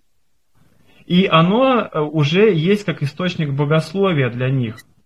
Есть, э, если у меня еще есть, допустим, три минутки. Да, конечно, у нас такое. Вот есть да, такой интересный труд «Камень веры», который ага. написан э, Стефаном Еворским как раз-таки против протестантизма. Э, и здесь он тоже описывает, по каким признакам нужно узнавать апостольское предание. Это настолько сильное свидетельство о них самих, что, что называется, я просто в шоке. Он говорит, если хочешь узнать истинное апостольское предание, прими эти правила. Первое, когда вся соборная церковь содержит нечто как догмат веры, что не находится в Священном Писании, знай, что это апостольское предание. Вот на каком основании? А просто на том основании, что она его содержит. Э, вот другое. И здесь он, кстати, э, перечисляет таинства, которые э, не содержатся в священном э, писании. И здесь он пишет, допустим, к таковым относятся крещение младенцев. Вот сегодня некоторые православные говорят, в Писании есть крещение младенцев. Но, как мне кажется, более интеллектуально честные умы говорят, да нету такого, и мы не взяли его из Писания. И он говорит, например, э, крещение младенцев, которые к вере поистине принимаются крещением. Верить же из-за младенчества своего они сами не могут, только верой других, то есть своих восприемников. Э, не буду зачитывать все, последний абзац. Э, не все, что подлежит вере, написано в Священном Писании. То есть вот это тут тоже очень острый момент. То есть не все, э, что подлежит вере, написано в Священном Писании. Но мы имеем много преданий, из которых иные божественные, которые Христос передал апостолам, иные апостольские, которые передали апостолы своим ученикам, а те нам или живым голосом, или Писанием. Поэтому предание так необходимо для веры, что вера может содержаться одним преданием, а без предания одного священного писания для веры недостаточно. Вот это как бы главная причина, да, которая нас разнит, потому что э, вот с историческими церквями, потому что мы считаем, что источник веры и основание это именно апостольское учение, которое изложено в Новом Завете – но оно же одновременно и священное писание, и священное предание. И тогда вообще было бы странно, если бы устное слово противоречило письменному слову одного и того же автора. То есть, если мы видим в Священном Писании доктрину о том, что крещение должен принимать уверовавший человек, но было бы странно, что есть какие-то другие параллельные, не связанные с этой генеральной мыслью, э, учение апостолов, что можно там крещи, этих э, младенцев крестить, как, как-то еще присоединиться к церкви, помимо того, что уже изложено в Священном Писании. Ну, то есть, как раз вот Тертулиан, он э, в своей книге о прескрипции против еретиков, которую мы изучаем или о которой обсуждаем, вот он и пишет, что вот, э, вот эта позиция еретическая. То есть ни в коем случае нельзя допускать мысль, что существует какое-либо тайное устное предание – не, не изложенное в Священном Писании, да, вот, ну, в, в учении апостолов. Хорошо, а, Леонид, ой, Леонид, Максим, прошу прощения. Максим, а, мы с тобой уже час проговорили, даже больше, и у нас осталось время на вопросы наших слушателей. Нас слушало с тобой 180-160 человек, так примерно. Думаю, что в записи будет больше. Вот, почему-то на, на площадке Телеграма не всем комфортно. Некоторые пишут, что со звуком проблемы, но я думаю, что все будет хорошо запись, по крайней мере, точно. Вот, пожалуйста, если у кого-то есть какие-то вопросы, вы можете задать теперь Максиму эти вопросы, желательно ему. Но если мне, если мне это, зададите, тоже отвечу, но лучше нашему гостю. Для этого нажмите, пожалуйста, кнопочку как бы поднять руку. Э, наш этот, модератор Александр, он вам даст слово. Вы нажмете еще раз на эту кнопочку, у вас загорится микрофончик – и вы, пожалуйста, задавайте вопрос. Но вначале, пожалуйста, правило. Вы говорите, меня зовут так-то, так-то, я оттуда-то, оттуда-то, и ваш вопрос. Пожалуйста. Э, добрый вечер всем, меня Даниил. А такой вопрос. Э, меня все время смущают э, места Писания насчет вот воскресенья, субботы. Вот мне интересно просто, первые христиане до IV века, есть ли свидетельства, ну вот вы читали все до четвертого, все книги, что христиане первые, они собирались именно в субботу? Ну, знаю, что при Константине поменялось все на воскресенье, 441 год, по-моему. Ну, не суть, просто интересно. Вот, пожалуйста, один вопрос. Uh, уже Иустин, философ-мученик, он жил раньше Тертулиана, это 130, 130 год, uh, то есть 100 лет после да, Христа. Он уже пишет о том, что христиане собирались в воскресный день. Он э, подводит для этого даже и богословское обоснование. И он уже так трактует эти тексты, приблизительно так же и трактуем, как и мы, что этот день сотворил Господь, возрадуемся, возвеселимся в оной. И в какой день воскрес Господь? Да, то есть э, э, в день воскресный, да, в день воскресения. После субботы он воскрес.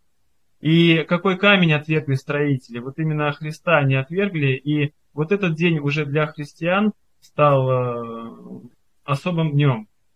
Э, кстати, интересно, что я иногда смотрю толкование некоторых адвентистов, и они говорят и признают о том, что отступление произошло настолько рано, что уже Иустин отступил от веры апостолов. Но мне кажется, что это еще нужно доказать. Я говорю, что ты слишком рано отступил, да, получается? Э, да, но если я вот так на скидку, честно скажу, сейчас не припоминаю, писал ли об этом Тертулян, но можно поискать. Ну, вот я, конечно, такие вопросы надо готовиться, но вот, например, если не ошибаюсь, э, вот у Цельса, Цельс был такой язычник, который, ну, как бы сильно против христиан был, и он написал некоторые такие вот э, письма против христиан, и вот он в этих письмах иногда описывает практику христиан. И вот, насколько я помню, он там точно пишет о том, что христиане собираются вместе, чтобы молиться Христу как Богу, вот это точно есть. И, по-моему, в этом же тексте он указывает, что это, это в воскресный день не делают, если не ошибаюсь, но можно проверить. Вот. Но в любом случае вот эта мысль о том, что э, император Константин э, там назначил день э, воскресный, это не совсем правда, потому что это было просто он зафиксировал он зафиксировал уже устоявшуюся практику. То есть мало, маловероятно, что Константин, который хотел быть расположен к церкви, он вдруг взял и своим указом переломил, как сказать, их традицию. Они собирались в субботу, а он говорит, теперь будет воскресенье собираться. Нет, нет, он как бы утвердил ту практику, которая была в церкви уже. Конечно, они собирались не в субботу. Ну, точнее, в субботу они тоже собирались, они даже каждый день собирались. Вот. Ну, раз мы уже заговорили, то э, свидетельств о воскресении очень много, их можно сделать подборку при желании. И э, еще у Тертуляна есть труд о покаянии.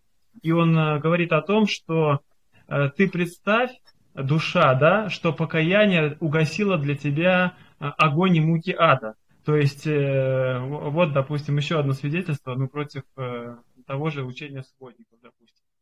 Угу. Это, оно сейчас касается того, что у них нет ада, вот это, да? Да, да, да, они отрицают существование и наличие вот места наказания. Хорошо. Пожалуйста, следующий вопрос. Э, уже дано кому-то слово. J.A.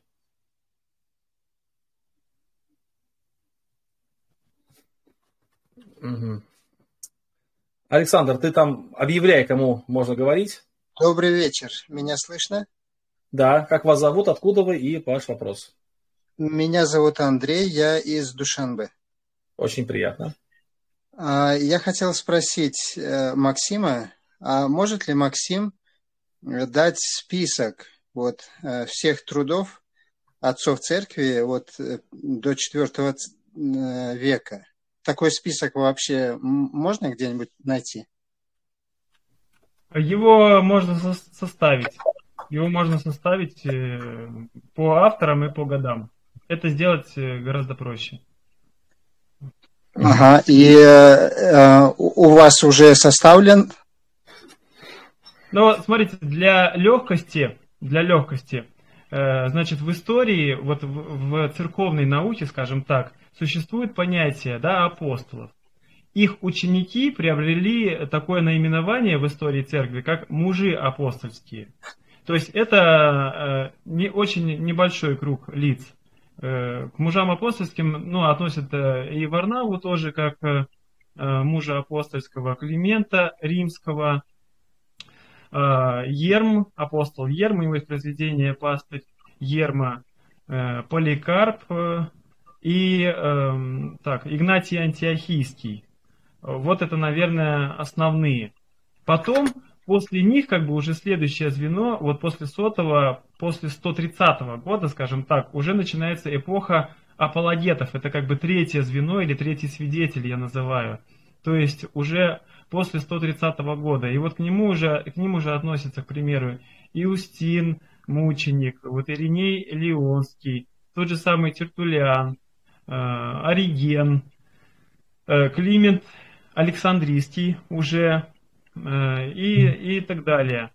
Э, это уже мы подбираемся к 200 году. И от 200 года, конечно, там уже немного, э, там уже больше у нас появляется авторов. Тоже там можно привести подборку. Вот если бы я подготовился, конечно, у меня есть список и книги есть. Ну, если тебе не трудно, Максим, ты подготовь, я потом в телеграм-канале все выложу, и будет хорошо. Спасибо, спасибо большое. Спасибо вам за вопрос. Пожалуйста, кто еще готов вопрос задать? Геннадий Афанасьев, пожалуйста. Или Афанасьевич, или, или фамилия это? Пожалуйста. А, приветствую. А, я из... Э, меня зовут Геннадий, я из города Тимошевска. У меня вопрос насчет такой книги, которая считается частью предания, Дидахи или Дидахей, я не знаю, как ударение правильно. В общем, православные считают ее часть, частью вот, предания, считают ее э, повелением апостолов Иерусалимской общине.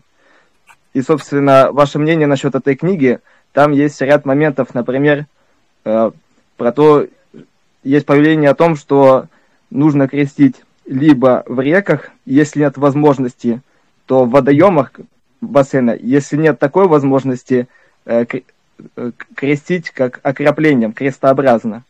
Вот. В общем, главный вопрос э, насчет этой книги. Э, ну, как я отношусь к этой книге? Ну, во-первых, как к некоему свидетельству, потому что ее ну, историчность, в общем-то, никем не оспаривается. Вот, это есть э, определенное свидетельство практики христиан. Значит, как я к ней отношусь? Ну, как к какому-то, да, вторичному документу, да, то есть для меня это не руководство, да, для того, чтобы я так делал в своей жизни. Но действительно, это, наверное, самый ранний документ, который говорит, вот, допустим, о краплении. И о краплении еще пишет э, э, Киприан Карфагенский, что возможно э, краплением крестить. Мы не придерживаемся этой практики. И, и что еще важно, что, что я хотел бы отметить по поводу, когда мы говорим о крещении, о понимании крещения, тут э, важно, что первые христиане, они не были в контексте ни 16 века, ни, ни 21 века. Они не знали, э, к каким последствиям может привести да, как бы та или иная практика. И поэтому, мне кажется, у них в зависимости от ситуации э, возникали какие-то не совсем согласующиеся практики с Писанием они не ставили на это, допустим, такой акцент. Вот э, хочу сказать, допустим, про крещение младенцев. Мне кажется, это самое раннее свидетельство уже вот во втором веке, да, проскальзывает крещение младенцев. Но, но, э, если мы посмотрим, то там какие-то есть надгробные эпитафии, что человеку, ребенку, допустим, угрожает смерть. И они верили, что в крещении происходит прощение грехов. И они к этому прибегали. Наверняка, если бы они знали, что крещение младенцев приведет к тому, что потом церковь э, вообще потеряет свое Член. вот это вот качество членов и да. свои границы, мне кажется, они бы относились ну, к этому, да, вот, может быть, э, так серьезно, как это делаем мы. Но тогда такого момента не было. Поэтому, мне кажется, к этим моментам можно Понимаете, когда вы начнете начитывать, вот хочу такую важную интересную мысль сказать, когда вы начнете начитывать одного автора за другим, вы постепенно словно погружаетесь в ту эпоху, в ту концепцию. Вы начинаете мыслить и видеть мир, как те авторы. И в, ну, в такой более объемной панорамной картине становится даже иногда понятна логика. И даже в каком-то мере вы, не то чтобы вы оправдываете, но вы понимаете, почему то иное иногда делается. Эм, я хотел бы вот, ну, как бы акцентировать на это внимание, что даже в нашей практике бывает так. Ну, допустим, у нас был такой случай, когда одна женщина уверовала, она инвалид, она очень тучная, она не может двигаться, она уверовала и попросила принять крещение. И у нас с братьями был вопрос, как ее крестить. И вопрос, то ли в ванне покрестить, но она даже в ванну бы не влезла. Она живет на пятом этаже, занести туда какой-то бассейн, непонятно. И э, мы, как сказать, э, но она покаялась, и прошло немножко времени, она уже отошла в вечность, мы не успели ее покрестить. Но, в принципе, у нас разные вопросы возникали. И даже были вопросы о том, может быть, ее там краплением покрестить или еще как-то, ну, мы даже об этом думали. То есть вот это важная мысль, что э, в древности э, многие практики были, которые не были мейнстримовые или не были догматически усмотрены. Это было как исключение какое-то, по каким-то причинам. Кстати, вот, например, тоже момент такой интересный, что вот Евхаристия, когда совершалась, то э, в Древней Церкви вот кусочки хлеба, они часто забирались домой, и потом дома употреблялись христианами. Ну, я где-то читал такую мысль. И вот недавно слушал одного священника православного, он говорит, что от этой практики отказались, потому что она стала использоваться неправильно. То есть, на самом деле, были вещи в Древней Церкви, которые потом были, ну, которые не были догматически обоснованы в Библии, которые возникли как некие какие-то практики, от которых потом отказались. Но почему не отказались от этих практик, непонятно. Вот, поэтому это очень-очень важная мысль, что это все-таки не контекст той жизни. Это какое-то исключение, которое почему-то потом утвердилось в некую практику, о которой даже и не подозревали те, кто ее начинал. Вот так вот. Да. Хорошо, хорошо. Следующий вопрос, пожалуйста. Есть кто еще готов поспрашивать что-нибудь, или мы будем заканчивать? Александр.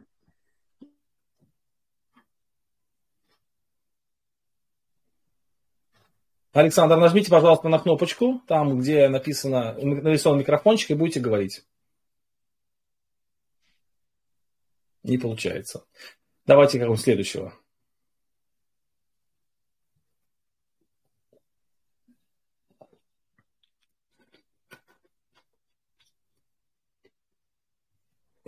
Александр, ты видишь поднятые руки? Вот я никого не вижу, например. Вот Сергей вижу. Ага, пожалуйста, Сергей.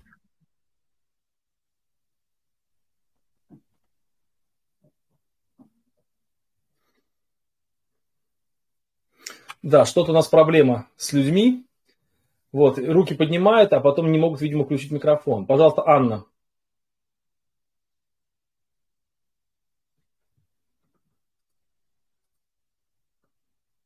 Нажмите на микрофончик и говорите. Да, очень печально. Арина.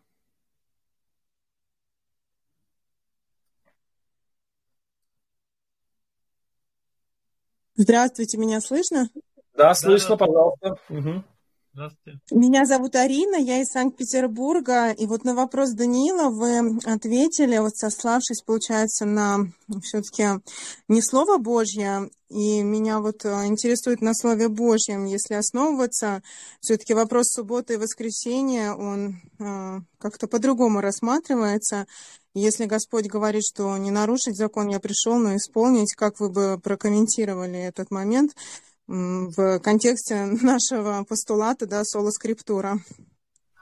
Вот э, я хочу отметить такой момент, что да, постулат соло-скриптура, о котором мы сегодня говорили, и вот в контексте труда Тертулиана, он э, э, как бы не совсем работает. Почему? Потому что вот есть мое мнение, а есть мнение другого человека, э, ну, противоположное, допустим, ему.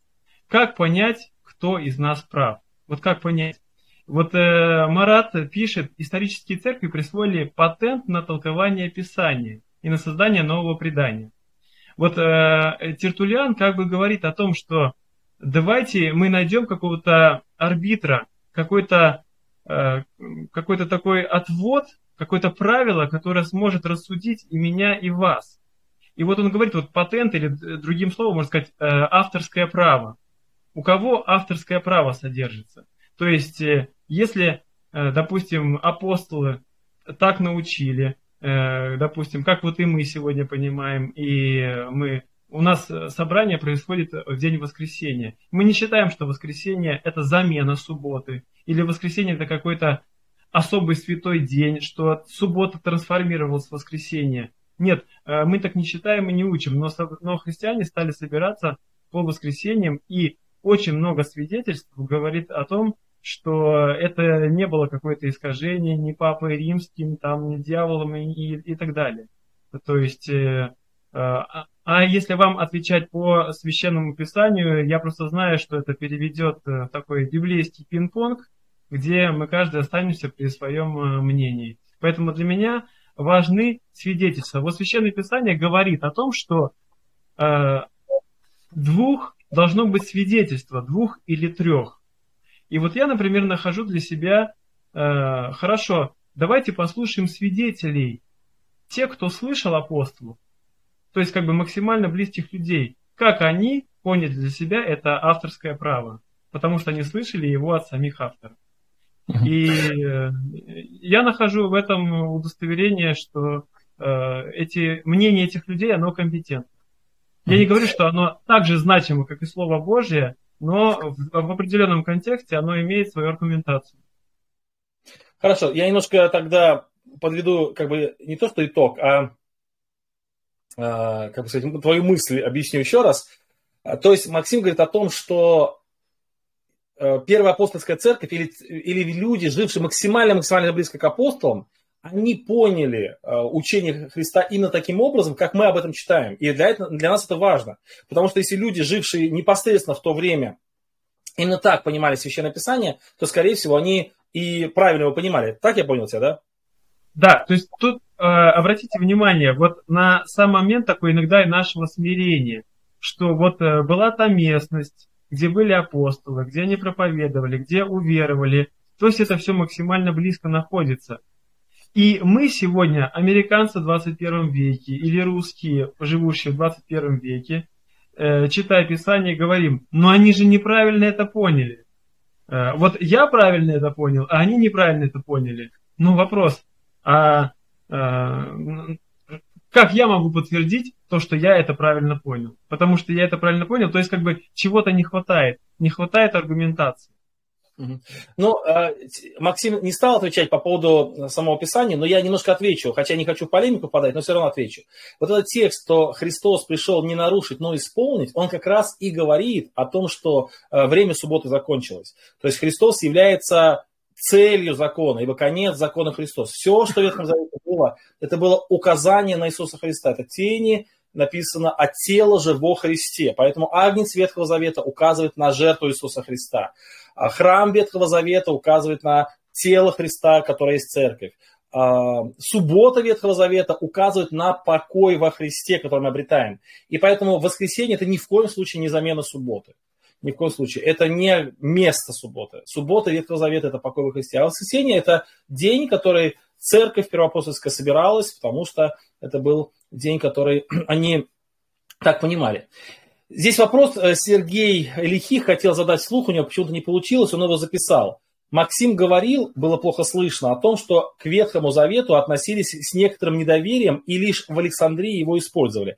Поясните, пожалуйста, этот момент.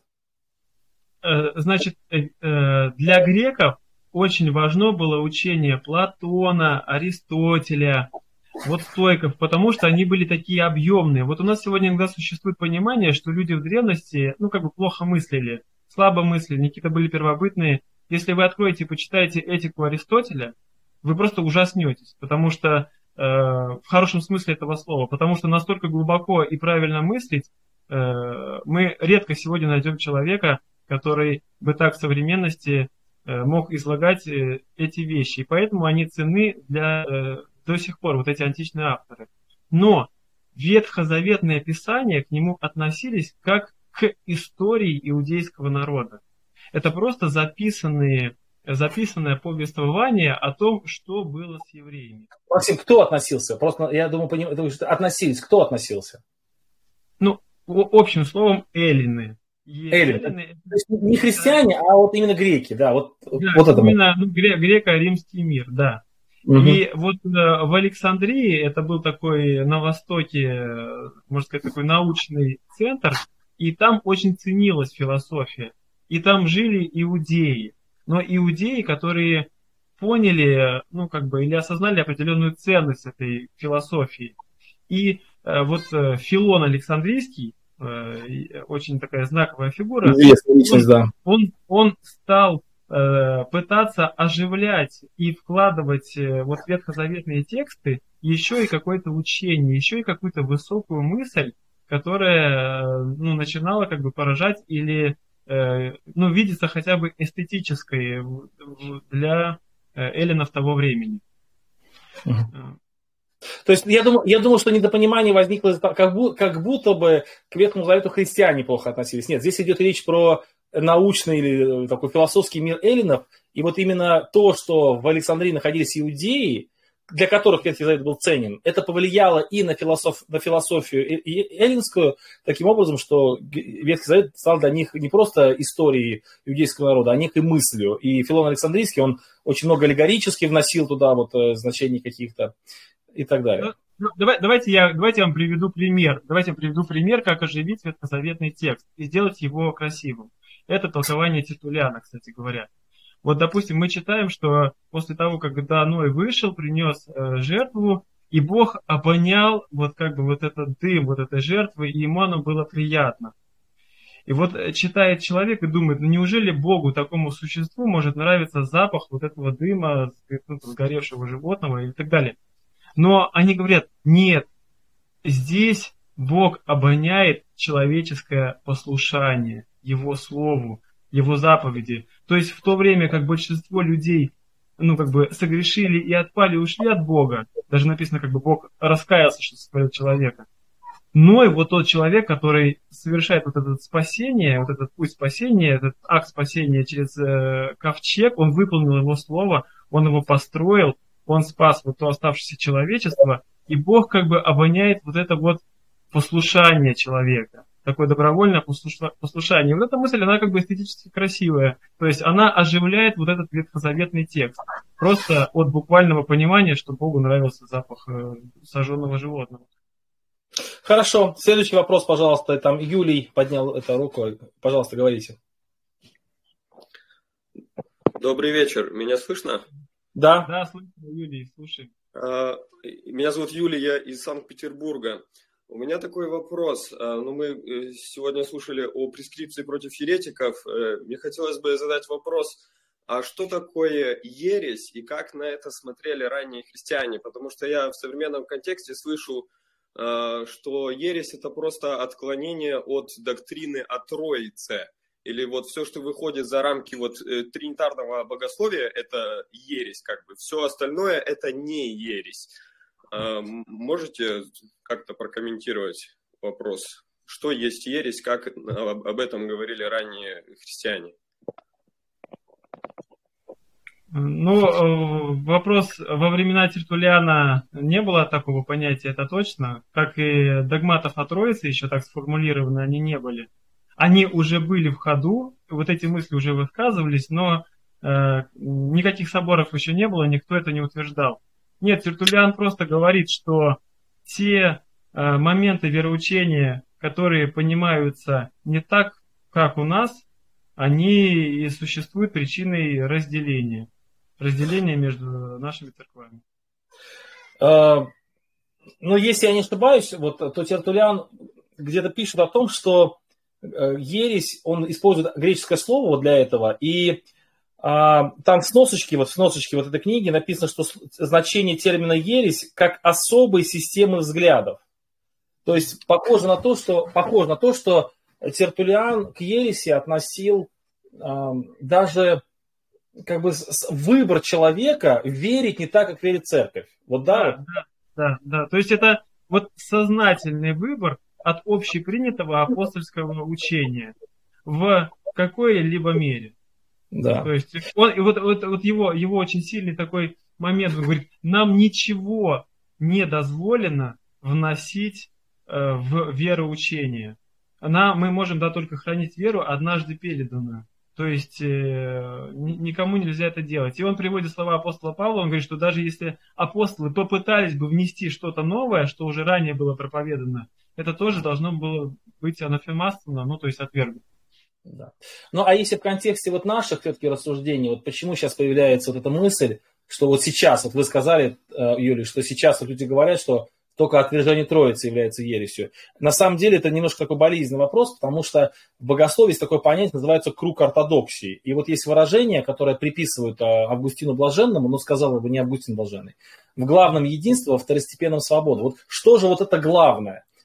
Что же является кругом ортодоксии? Во что верит, должен верить человек, чтобы а, относить себя вот к христианину? И первое, по мнению Тертуляна, это вера в то, что э, полнота учения изложена в Священном Писании. Вот, это первое. А второе, ну, а, и, но потом в течение времени, конечно, вот есть какие-то вопросы, например, там, божественность Иисуса Христа, там, учение Троицы, а, ад, ад и рай, например, и так далее. Но почему я сказал, что вопрос болезненный? Потому что ну, во, многих вещ... во многих умах вот этот круг ортодоксии не сформирован. Мы до сих пор даже многие не знают, э, что является ну, основой, что ли, нашего вероучения. Или какие вопросы входят в основу. Ну, если я вот дополню, да, приблизительно, Э, что мы, чем, чем интересны труды ранних христиан, даже вот первых трех веков, мы по их свидетельству, по их компиляции свидетельств, можем, в принципе, восстановить, да, в, э, ну, я не знаю, в 90% отношении вероучения ранней, ранней церкви. И, да. естественно, брал для себя, допустим, то же самое вероучение, пускай в общем смысле, допустим, евангельских христиан-баптистов, и э, в целом оно идентично. Угу. Хорошо, друзья, у нас очень много времени уже. Давайте мы немножко... Денис, пожалуйста, уважаемый Максим, можете еще вопрос ответить о восхищении церкви меня интересует. Верили ранние христиане о до скорбного восхищения церкви. Вот это, если есть такое труд, там что-нибудь говорили об этом? Нет, такого понимания не было в церкви до 19 века. То есть э, представьте себе, что никто никогда такой мысли не высказывал до 19 века. До Джона Дарби, да? Да. Но, насколько я знаю, это, это же идея диспенсионализма, то есть вот это доскорбное восхищение. Ну, тут уже можно по-разному вот это все вникать, и специализм и так далее, но просто если вот такой вопрос мне задали, я на него вот так прямо могу полной совестью и честностью ответить. Такого понимания не излагал никто никогда, я не видел его нигде. Ну да, я тоже не видел. А, хорошо, друзья, давайте еще пару вопросов. Время уже прям реально много. Поэтому, пожалуйста, Максим еще на работе, насколько я понимаю, ему добираться еще до дома там по Москве а время уже 12 час. Давайте мы еще пару вопросов, пожалуйста. Илья. Всех приветствую. Меня слышно? Да. Да, да, слышно. А, такой вопрос. Вот я слушал диспут... Скажите, э, пожалуйста, как вас зовут, откуда вы, потом вопрос? Илья с, Ро... с Ростовской области. Угу. А, слушал диспут э, Дениса с Антонием. И интересно, вот они, ну, православные, то есть, очень сильно опираются на, на историю, да, на историю церкви, на все вот эти вот э, даты. А мне хотелось бы как бы поточнее вот действительно узнать история баптизма, вот именно вот в истории, как Максим, вот, и историк, да, вот, именно в истории, откуда начался баптизм, именно вот в истории, потому что, ну, как я, я слушал, Э, церковь, она была единой, потом она делилась, э, православие, православие э, католическая церковь, там в самом православии много было разделений. И вот откуда именно пошло баптизм? Вот от какого деления или как вот, это, вот именно вот по истории? Мне хотелось бы вот знать. Откуда мы, мы вот, баптистское направ... течение, да, или как бы сказать, берет свое начало в историческом плане? Ну, я отвечу. В целом, я могу сослаться да, на Дениса. В принципе, он эту мысль хорошо изложил, но я постараюсь ее ну, немножко да, уточнить. Что вот э, раннехристианская община, да, она не собиралась в храмах, она не крестила детей. И, в принципе, э, по вероучительным моментам она была похожа на моменты наши. Если задать вопрос мне, где я был в первом веке, я не был ни в первом, ни во втором, я родился в 1988, 1988 году. Нужно задаваться вопросом, откуда мои идеи или откуда вероучение, на котором я основываюсь, или откуда вероучение, на котором основываются наши церкви, наши общины. И если мы возьмем, допустим, вот э, любую мысль, любой э, догмат и попробуем проследить его из первого века, то мы найдем людей, которые верили также до 21 века. В, в общей истории церкви мы найдем людей, которые вот такое понимание пронесли через э, всю историю христианства. И эти идеи были самыми первыми, а уже другие идеи были после, они были вторичны. Э, вот э, я хочу вот э, так вот, именно опять же этот момент, что наше вероучение по каждому своему пункту, его можно проследить через людей церкви, которые пронесли это учение через все века. Не, не учение в общем, потому что мы найдем, мы найдем, что какую-то такую компоновку моментов, компоновку как бы понимания догматов у каждого автора уже начинают разниться или появляться какие-то свои новые идеи или новое понимание. Но, допустим, если мы берем Тертулиана, это ну, самый, наверное, пробаптистский автор, я бы так сказал. Э, ну, могу туда еще отнести, допустим, Климента Александрийского тоже. Хорошо, пожалуйста, следующий вопрос, спасибо.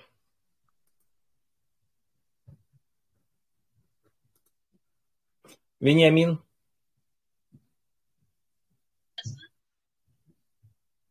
У вас уже почти получилось. Давайте еще раз. Нет, да? Ну, подожди, тогда следующий кто-нибудь. Ты видишь кого-нибудь, а пока нет. Ну, пока, может быть, кто-то еще поднимет руку. Пока вот такой пастор Ерма, послание Климента, долго ли использовали на богослужениях? Такой вопрос в комментариях пришел. Я знаю, что э, ну, подождите, пастор Ерма это апостол Ерма, а не Да-да. Были, были еще, были Я еще и, да, были еще и труды э, Климента Римского. У него есть послание, первое послание Коринфянам, и даже есть второе, но второе там серьезно. Под вопросом, да. Да, под вопросом. И в ранние века очень многие тексты были в обиходе христиан. Э, Я хочу сказать так, чтобы не подумали, что я какой-то такой э, закончивший какую-то семинарию, у меня нету ни такой специальной шапки. Вот, и по некоторым вопросам я не вникал, мне достаточно свидетельства того, что это было, но со временем, э, но со временем это ушло как некое вторичное свидетельство. Хорошо, Марат, потом давайте еще, может, один вопрос, и потом уже будем заканчивать. Пожалуйста. Да, приветствую, братья, приветствую, Максим, Денис, э, Марат, Москва, Тарик. Да, да. Очень Да. слышать. Спасибо за э, разбор э, книги Тертулиана. А, вопрос такой. э, понятное дело, что мы э, должны бороться с различными ересями. И э, здесь, э, скорее всего, может быть, э, маятник качнется в другую сторону, когда мы на все, что не согласно нашему пониманию, будем говорить это ересь. И в итоге мы можем просто рассориться внутри союза, внутри поместной церкви с братьями, когда соберемся и будем говорить о тысячелетнем царстве или о каких-то других э, трудных местах Писания или спорных моментах, будем говорить, вот ты еретик, ты еретик. Просто, просто практически, действительно, вот один брат меня просто атакует письмами, я уже перестал на них отвечать, где он просто говорит, что ни в одной церкви э, вообще протестантской, либо какой-либо баптистской не осталось никакой истины, вот только он э, не еретик, а остальные все еретики. Вот как же все-таки нам провести этот круг ортодоксии, э, согласиться и, э, и быть аккуратным в том, чтобы где-то не ошибиться и не назвать кого-то еретиком, хотя он просто может быть инакомыслящий в каких-то второстепенных вопросах. Вот как, как нам здесь быть? Такой вот вопрос. Ну, как э, мыслю я? Я мыслю так, что, допустим, э, у человека, ну, если мы находимся с ним в одной церкви, в одном союзе, э, есть вопросы, ну, которые мы скажем напрямую, они относятся к пониманию Бога, спасения, что такое вера, ну, действительно, основообразующие вопросы. И э, из этих вопросов вообще они, их понимание влияет на духовную жизнь, влияет на духовность. И неправильное влияние, понимание может вести к ну, неправильной духовности или псевдодуховности. Вот есть вопросы, ну, скажем, допустим, э, у нас их принято называть второстепен, второстепенными. Ну, к примеру говоря, допустим, кто-то отвергает э, понимание тысячелетнего царства. А, Вот могу сказать по себе, да, я могу сказать, слушайте, я нашел свидетельство ранних христиан, что они верили в тысячелетнее царство. И также я нашел свидетельство, как оно потом отвергалось более поздними. Но э, мне бы, что называется, дожить до встречи со Христом. А как оно будет, это тысячелетнее царство, это уже вот э, меня как бы, честно скажу, не особо волнует. Мне кажется, вот этот вопрос, э, ну, от себя могу сказать, или за себя, этот вопрос, он, ну, действительно, э, как бы сказать, аккуратно, э, второстепенный, скажем, что ли. Он э, не настолько второстепенный, чтобы можно в него верить или не верить, конечно же, если уж так написано в Священном Писании, мы говорим о том, что мы верим так, как там написано. Но если кто-то мыслит иначе, я не вижу здесь какого-то да, серьезного такого от- отступления от истины. Я знаю, что у нас есть разное понимание в вопросах э, э, восхищения церкви. я прекрасно понимаю, что люди просто по-другому научены, у них есть целые системы взглядов, они сформированы теми или другими факторами. Э, в один миг это все не создается и в один миг не рушится. Мне кажется, если мы научимся конструктивно вести диалоги да, в духе любви и кротости, и будем интеллектуально честными, то мы сможем приходить к мягкому такому консенсусу и в этих вопросах. Но в целом круг, круг, круг ортодоксии, мне кажется, он достаточно широк, э, чтобы там была воля для, ну, для пространства мысли. Я хотел бы немножко вставить свое мнение, но оно, может быть, не совсем по теме того, что Шамара задал, хотя касается вот этой темы. Просто эта мысль у меня была раньше, и я ее не, озвучил, а сейчас вот она вовремя. А вот мы говорим о том, что есть священное писание, и в исторических церквах а, священное предание, оно в какой-то момент времени стало, а, ну, как сказать, одинаково, да, что ли, по ценности, как священное предание. И вот я думаю, что любая конфессия, она к этому склонна. Вот любая. Вот и у нас то же самое происходит. А? Сто процентов, это так и есть, да. Да, оно к, к этому склонно. И у нас то же самое происходит. У нас есть какие-то вещи, которые мы исторически приняли, которые традиционные, и которые мы вдруг объявили догмами. И это опасно. То есть, с одной стороны, здорово, что есть какая-то историческая, э, ну, какая-то особенность какие-то, какая-то культурная даже особенность. Это очень хорошо и здорово. Но они, вот если бы ну, как бы сохранить, что Писание – это основа, а предание – это некая культура или некое э, выражение нашего понимания на данный момент времени, то все нормально. Но когда вот они сращиваются, то происходит проблема. Вот, одна, вот э, в какой-то мере вот здесь есть ответ на этот вопрос. Так, пожалуйста, следующий. Владислав. Приветствую, братья. А, такая даже мысль есть, поскольку сейчас интерес довольно-таки становится больше и больше а, к ранее христианским авторам, я вот э, думаю, может быть, сделать как community project. Э, есть такой интересный словарь, который в свое время сделал Давид Бюрсо, называется Dictionary of Early Christian Beliefs. То есть там по разным топ, то, темам разобраны, что писали отцы церкви. В принципе, мы знаем, что большинство этих трудов, они уже переведены на русский язык, то есть просто нужно иметь доступ к текстам и, соответственно, провести компиляцию. Поэтому, может быть, как идея для комьюнити проекта, как бы э, такого проекта совместного, а, хотя бы, может, в электронном сначала виде сделать. Вот, книжка такая я могу показать, как она выглядит. Вот книжка такая довольно-таки серьезная. Вот, но довольно-таки она хорошо сделана по... Вот, а включи... она-то выглядит... Вот она, такая книженция. Угу. Вот. Вот, и э, там по всем темам как бы раз, разобрано. И э, это не с нуля надо переводить, потому что у нас, по крайней мере, есть православного перевода, уже отцы церкви каждый того же, как мы сегодня Тертуляна видели там. Поэтому вот как раз а, у меня, в принципе, есть в, в PDF этот текст, если кому интересно, может будет как-то там через Дениса или списаться и обсудить. Вот такая ну, моя... хорошая идея сделать такую симфонию, да, там Интересно. А да, это, симфония, симфония, она тематический словарь получается. Например, э, положим баптизм, и там э, вот у нас статья баптизм идет, ну, как крещение, и там идет, все писали там, например, что Ириней писал, Климент Александрийский, э, затем и вот про всем этим темам. Вот она довольно-таки такая популярная, причем среди анабаптистов, менонитов, консервативных анабаптистов, довольно популярная книга. В PDF она есть? Она у меня есть, в принципе, в PDF, да пришли, пожалуйста. Она in English, да? На английском? Она на английском, да. Но, в принципе, там же, например, есть ссылка, например, на какой труд, например, из этих э, э, Иринеи. Да, конечно, надо смотреть, может быть, по вот этим. У меня, в принципе, есть э, в бумажном виде есть и все эти доникейские отцы на английском. У меня здесь на полке зарыты, у меня видишь, что библиотека большая, в общем. Но они есть. Но, в принципе, всегда можно посмотреть э, страницу и сказать, а к чему оно соответствует на русском, и тогда будет как бы проще, мне кажется. Вот. Да, вот для меня. Да. Владислав, будет очень интересно, присылай, пожалуйста. Ага. А, ну, немного прокомментирую. Вот Владислав сказал про словарь Дэвида Берсо. И а, в свое время а, есть в интернете, по-моему, четыре его аудиолекции. Они где-то по длительности около часа, где он разбирает вот такие вопросы. Преемственность апостольского, ну, апостольскую преемственность, богословие ранней церкви, вселенские соборы. И э, когда я их слушал, я просто поразился, насколько человек э, легко владеет информацией. И у меня возникла мысль э, проверить, а подлинно ли это так.